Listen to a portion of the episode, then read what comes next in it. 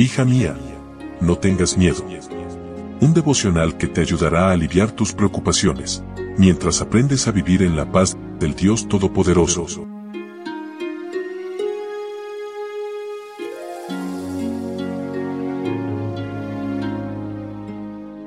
Hoy es jueves 20 de julio. Hola, hola, ¿qué tal? Buen día, buen día. Mi nombre es Analía.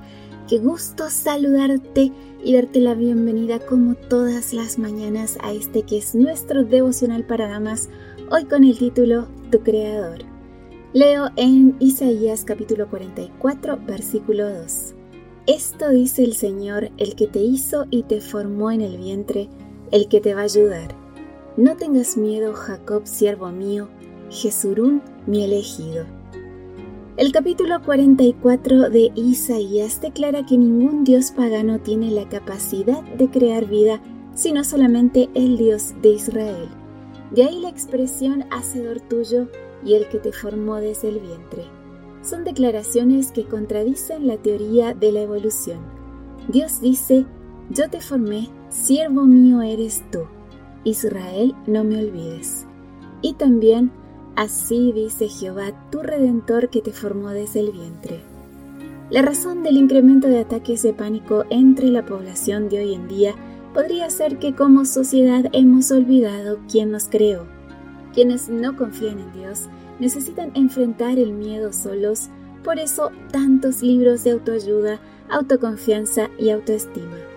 Dios llama a su pueblo por el término Jesurún del hebreo Yeshuram, nombre cariñoso, poético y tierno para Israel que quiere decir recto, bueno, honesto o mis pequeños justos. Dios, como un buen padre, escogió un diminutivo que motivara a sus hijos. ¿Qué diminutivo usaron tus padres contigo? Mi madre me llamaba mi prenda, seguramente queriendo decir con ello que yo era de gran valor para ella. Para los padres, los hijos nunca crecen, así que para Dios seguimos siendo sus hijitas. En Isaías capítulo 44 versículo 5 Dios muestra su deseo para con nosotros. Este dirá, yo soy de Jehová. El otro se llamará del nombre de Jacob y otro escribirá con su mano a Jehová y se apellidará con el nombre de Israel. Era común en tiempos del Antiguo Testamento y en las culturas del antiguo cercano oriente que el esclavo llevara el nombre de su dueño en su mano. Dios espera que sus siervos fieles estén orgullosos de pertenecerle y llevar su nombre. Pero el inagotable amor de Dios va aún más allá. Dios mismo ha grabado nuestro nombre en sus manos. He aquí que en las palmas de las manos te tengo esculpida. Delante de mí están siempre tus muros.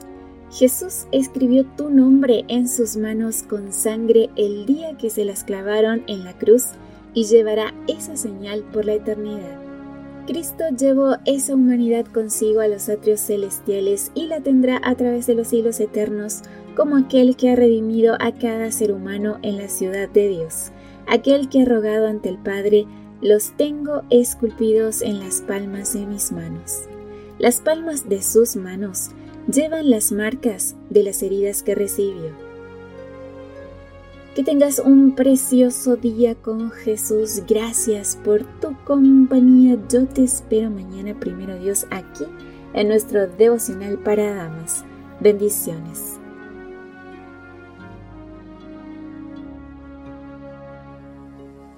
Gracias por acompañarnos. Te recordamos que nos encontramos en redes sociales Estamos en Facebook, Twitter e Instagram como Ministerio Evangelike. También puedes visitar nuestro sitio web www.evangelike.com